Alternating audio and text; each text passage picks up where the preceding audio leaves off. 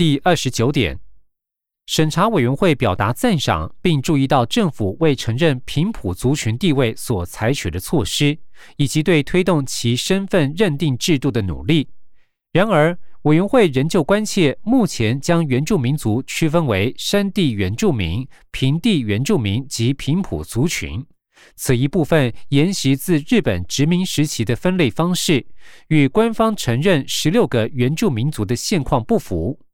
委员会建议政府应采用原住民族自己认同的分类方式，并保障他们拥有充分且平等的参与及代表性。六十四，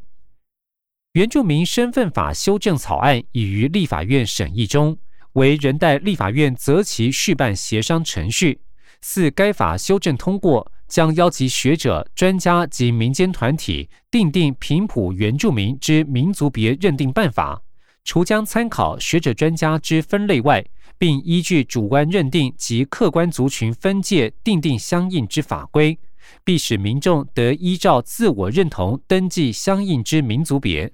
比照现行法定原住民。并将配合内政部户政司公告开放平埔原住民身份别之登记，透过多种政策行销管道，协助民众获取登记资讯，早日回复平埔原住民身份。六十五，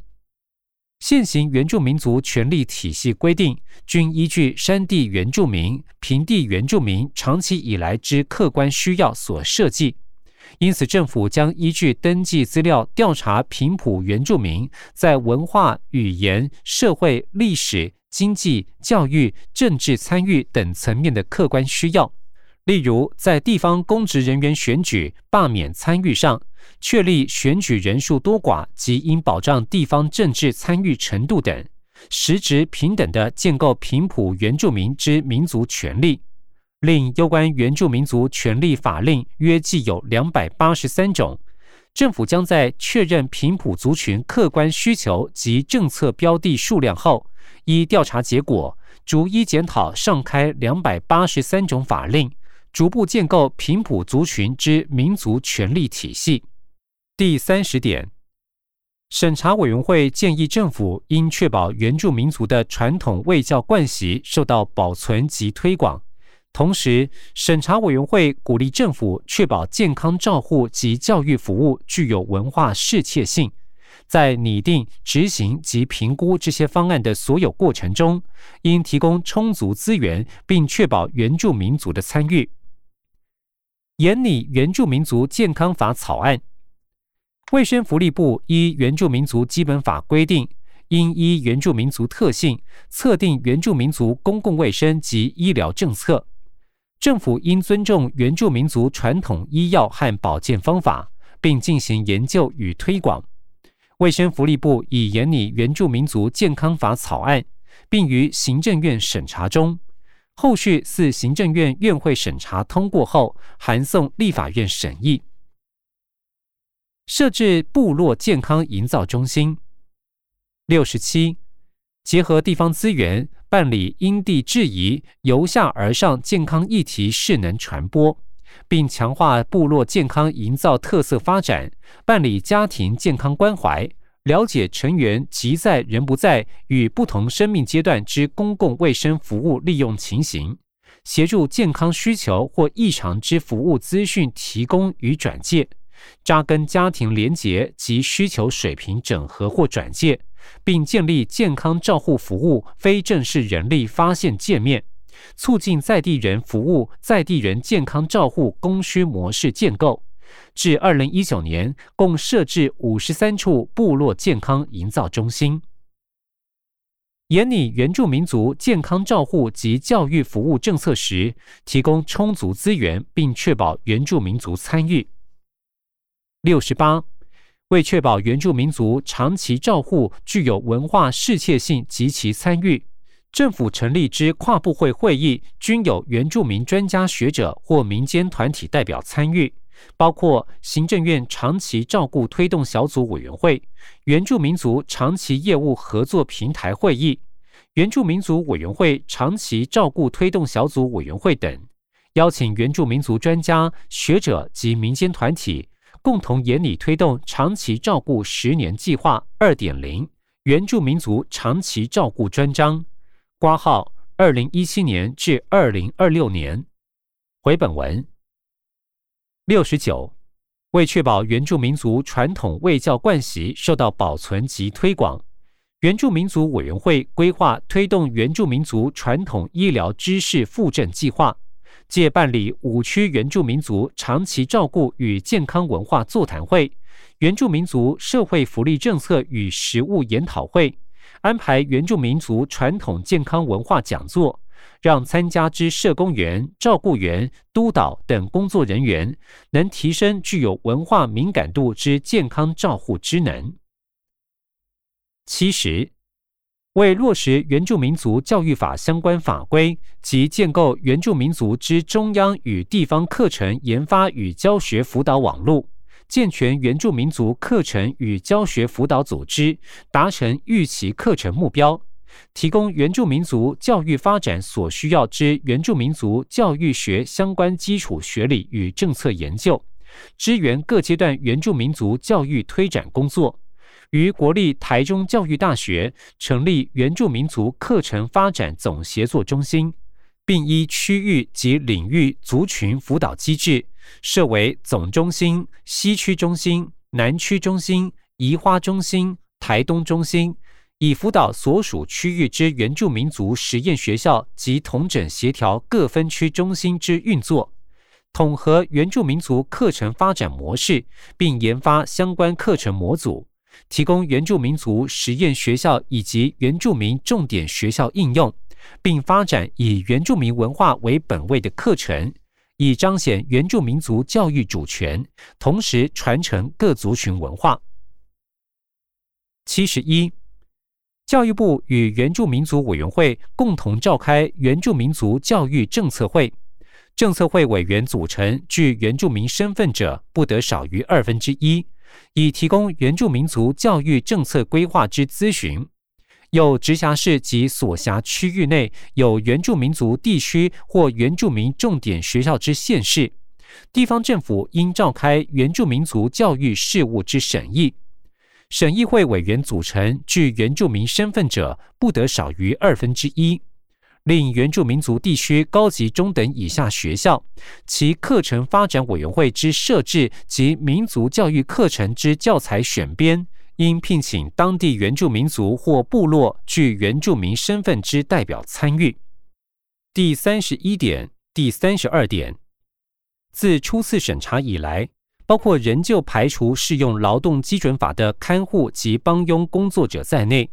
外籍家事类劳工的处境几无任何改变，这是一个令人严重关切的原因。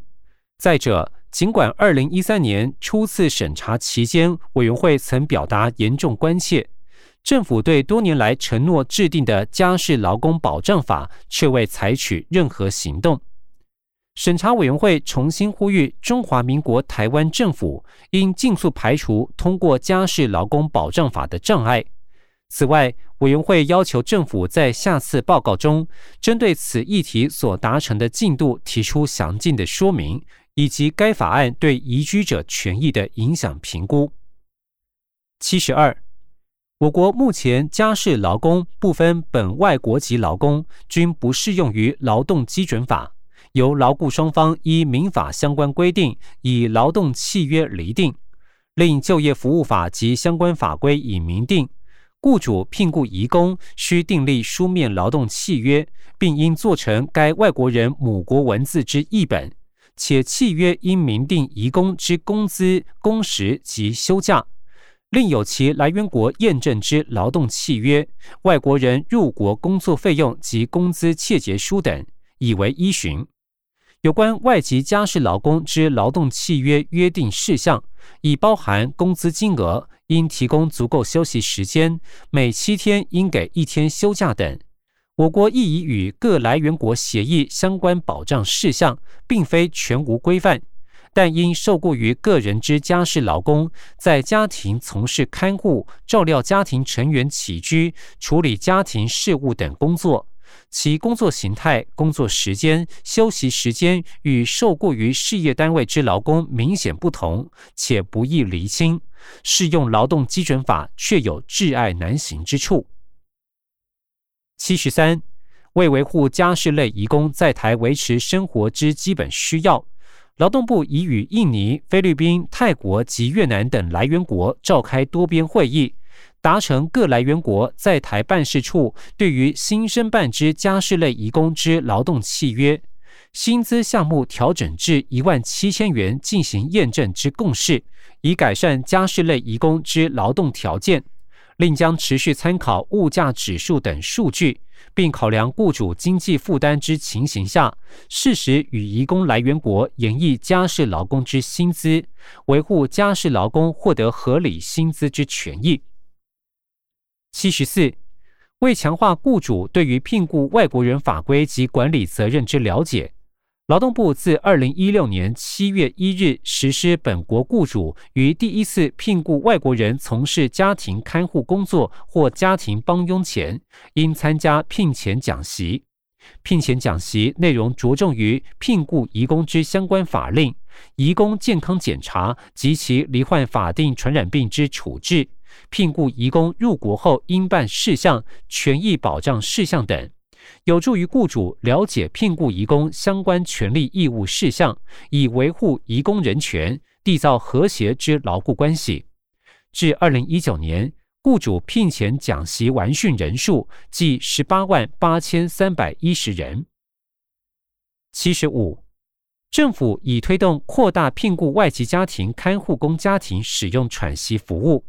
聘雇外籍家庭看护工之被照顾者，经县市长期照顾管理中心评估失能等级为第七级或第八级，且为独居或主要照顾者为七十岁以上的长照需要者，可申请喘息服务，以保障外籍家庭看护工之休假权益，并兼顾被看护者照顾需求。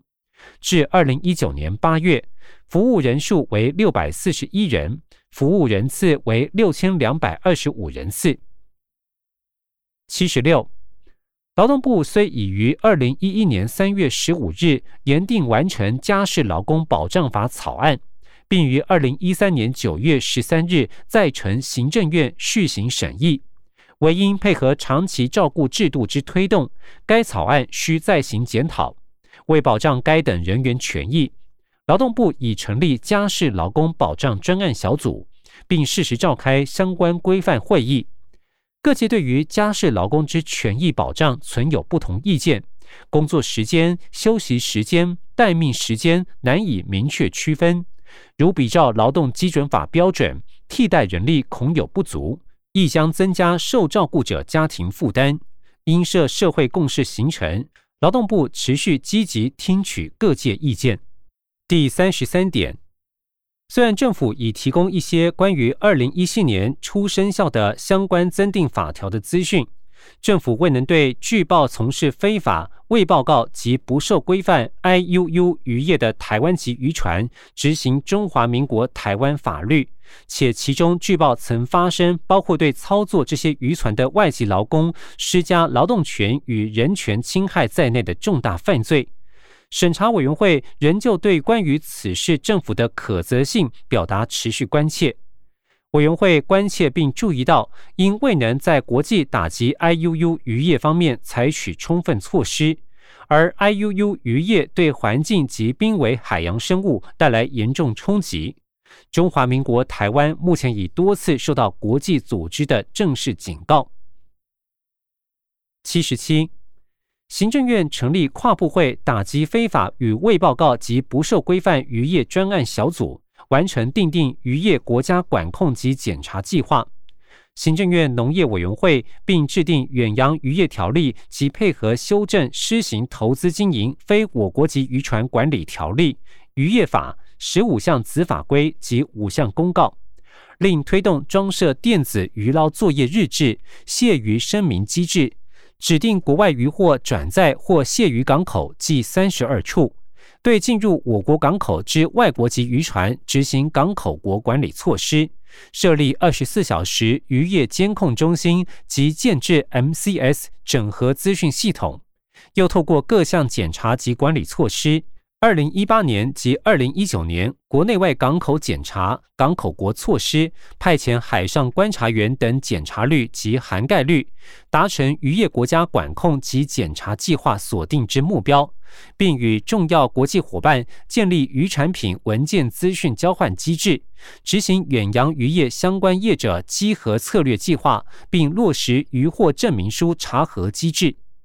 二零一八年及二零一九年完成国内出口业者稽核共三十七次，推动与我国渔业关联较高之国家合作。至二零一九年已完成二十二国合作安排，持续透过教育宣导我渔船确实遵守各 RFMOS 之规范。二零一八年及二零一九年于三大洋区 RFMOS 纪律审查表现良好。第三十四点。审查委员会敦促中华民国台湾政府进行对登记为台湾籍渔船的渔捞作业、招募与聘用实情的调查，尤其是出海后长期不回港的延绳钓鱼船。审查委员会进一步要求政府在下次报告中，就严格监控及打击 IUU 渔业，保护包括外籍劳工在内所有受雇于台湾籍渔船的劳工权利。并确保其工作及生活条件达适足水准方面所采取的措施，提供详尽的第一手资讯。七十八，我国渔船船主雇佣外籍渔工从事海洋渔捞工作，依渔船作业方式区分为境内雇佣、近海作业渔船以及境外雇佣、远洋作业渔船两种类型。境内雇佣外籍渔工之许可及管理，依就业服务法及其子法规范，并适用劳动基准法，由劳动部主管。境外雇佣外籍渔工，系指我国渔船至境外他国当地雇用，并于境外作业，结束作业后直接送返当地国之劳工。以其雇用地及雇用形态而言，本无我国劳动基准法之适用。至于境外雇佣外籍渔工之许可及管理，则依远洋渔业条例规范，由行政院农业委员会主管。七十九，考量境内聘雇外籍渔工配合渔获捕捞作业，需长期出海并居住于渔船上，船舱空间狭小，生活品质不佳，且渔业因其作业及工作环境特殊，渔船靠港停泊时间不定。其海上作业之人身安全、膳宿品质不佳，修正之外国人生活照顾服务计划书裁量基准，已将境内聘雇外籍渔工纳入外国人生活照顾服务计划书适用对象，并自二零一八年一月一日实施，以合理改善渔船船体配置空间，另补助各地方政府设置移工查查人员，实施例行性及不定期访视。确实要求雇主妥善处理移工膳宿、生活设施等事宜及履行劳动契约，并访查雇主给付薪资及中介公司收费情形，避免有违反法令之情事。二零一五年至二零一九年，地方政府定期访查入国通报案件总计八十八万两千八百五十五件，不定期访查案件总计为十六万一千四百五十九件。八十，劳动部持续推动各项外籍渔工生活照顾服务。倘有遭要求签订不合理契约、未得到应有之薪水、受不当对待、超收中介费用或善诉费等劳资争议问题，可运用二十四小时双语免付费一九五五劳工咨询申诉专线，并提供移工以其母语进行法令咨询及申诉。补助地方政府聘雇访视人员，于移工入国后办理生活关怀访视，并针对违法案件进行裁罚；建立通译人员陪同询问机制；补助非政府组织协助安置遭受人身侵害之移工，提供必要生活扶助及转换雇主；建立移工中途解约验证机制，避免移工遭雇主强制遣返。制播中非印粤泰语等广播节目，以加强雇主、中介及移工之法治观念宣导。八十一，行政院农业委员会持续检视所属法规，将渔业工作公约 C 一八八内容涉及劳工、行政、渔业、卫生等相关机关权责者，促进其国内法化。以保障远洋渔船境外雇用非我国籍船员权益，并辅导新建渔船符合国际劳工组织 （ILO） 公约规范建造及修正境外雇用非我国籍船员许可及管理办法，加强查查工作，落实法规执行，强化中介管理，持续加强权益宣导及远洋渔船人口贩运含强迫劳动之防治。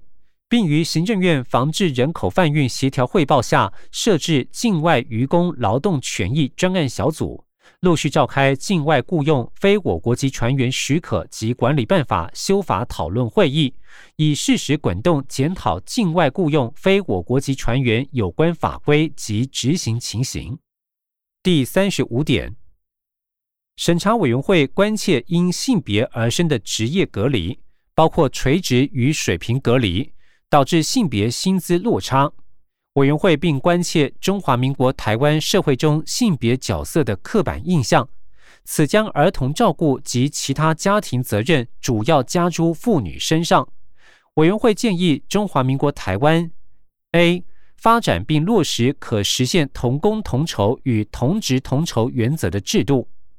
；B. 进一步致力减缓职业上的性别隔离，并采取措施。包括暂时性特别措施，以鼓励女性在非传统领域中追求职涯发展。C. 采取消弭社会性别刻板印象的有效措施，例如提供诱因，以提升父亲参与儿童照顾及育婴假，定期进行男女时间运用调查，以及关于男女共同分担在家庭与社会中责任的意识提升方案。八十二。劳动部规划于二零二二年十二月三十一日前完成委托专家学者研拟我国事业单位推动同工同酬检核表等相关适用做法，每年与各地方劳动行政主管机关办理职场平权及性骚扰防治研习会，加强宣导落实性别工作平等法之性别歧视禁止、职场性骚扰防治及各项促进工作平等措施。提醒雇主遵守法令规定，并鼓励男性申请育婴留职停薪，营造友善职场。八十三，按月办理人力资源调查，查填受访者每月含十五日当周之就业、失业状况及就业者之职业等性别资料。查填对象为台湾地区约两万住户，访问户内十五岁以上民间人口。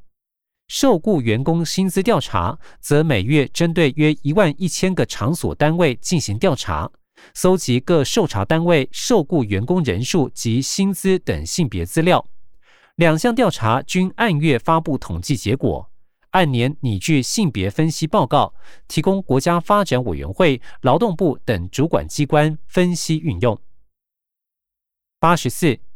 观察男女时间运用情形。二零一六年，十五岁以上有偶含同居女性平均每日无酬照顾时间为三点八一个小时，其中做家事为二点一九个小时，照顾子女为一点一一个小时。其丈夫含同居人之平均每日无酬照顾时间仅一点一三小时，其中做家事为零点六二小时，照顾子女为零点三三小时。均明显低于女性花费时间。卫生福利部建制育儿亲职网之丰富课程，提供以父职照顾者角色为主的婴幼儿照顾教育影片，宣导父职参与之重要，并结合民间团体办理倡导破除传统家事分工及性别平权活动，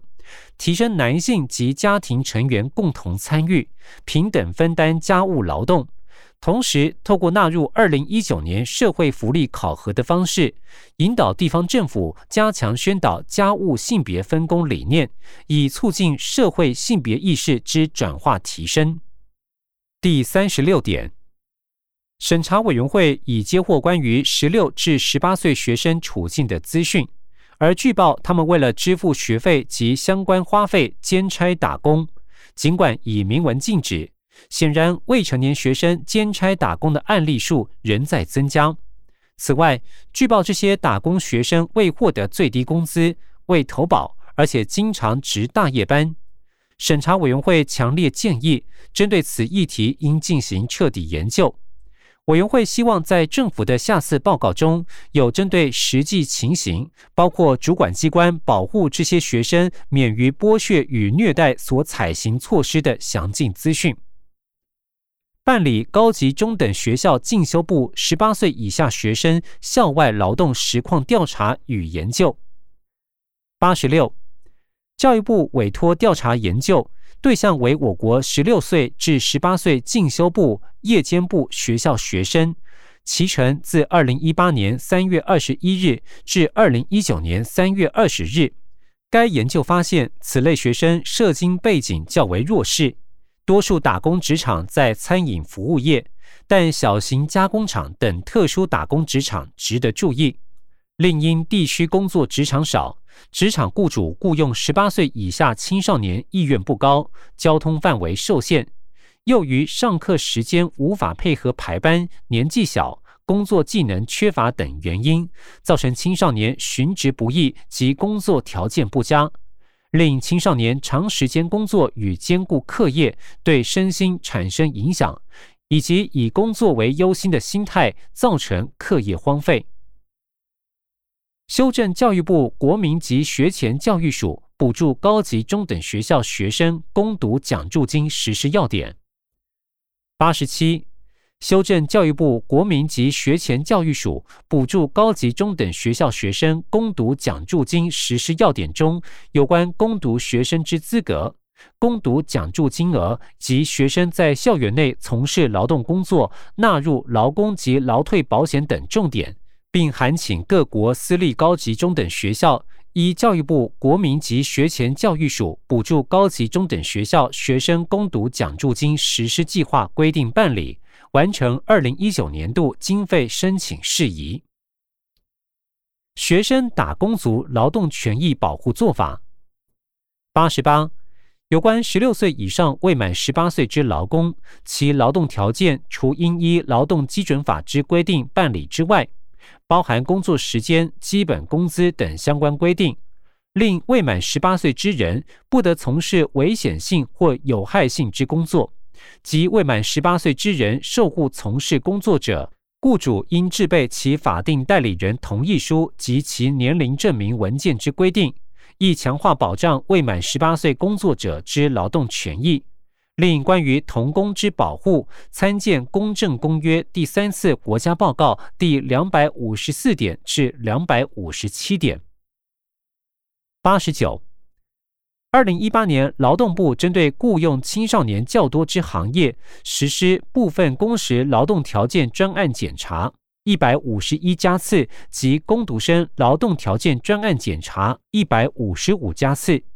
违反家次分别为五十六家次及三十一家次，违反最多之法条为每七日中未排定一日例假或一日休息日，计三十八件。延长工作时间未依规定加给工资，计三十件；及假日工资未给或于休假日工作未依规定加给工资，计十八件等。违反法令者，除通知立即改善外，并依全责由地方单位主管机关依法裁罚，以确保青少年劳工权益。九十，劳动部劳工保险局查核投保单位申报员工投保情形。如投保单位确有未依规定申报员工投保，依规定核处罚款；又为保障未满十八岁青少年打工学生权益，已筛选该等人员从业比例较高之零售业、餐饮业纳入加强辅导查核对象，辅导该等行业依规定为雇用之员工，含未满十八岁青少年打工学生及年满十八岁以上劳工申报加保。另办理加强辅导投保单位纳保及核实申报投保薪资查核计划，二零一八年，针对食品饮料为主之综合商品零售业，如超商，纳入辅导及查核对象计四百七十四家，查核结果违反劳工保险条例或就业保险法规定，禁予裁处罚还单位计六十家，其中尚未成立劳就保单位一百七十四家，查核结果未雇工或已歇业计一百六十三家。辅导成立投保单位计十一家，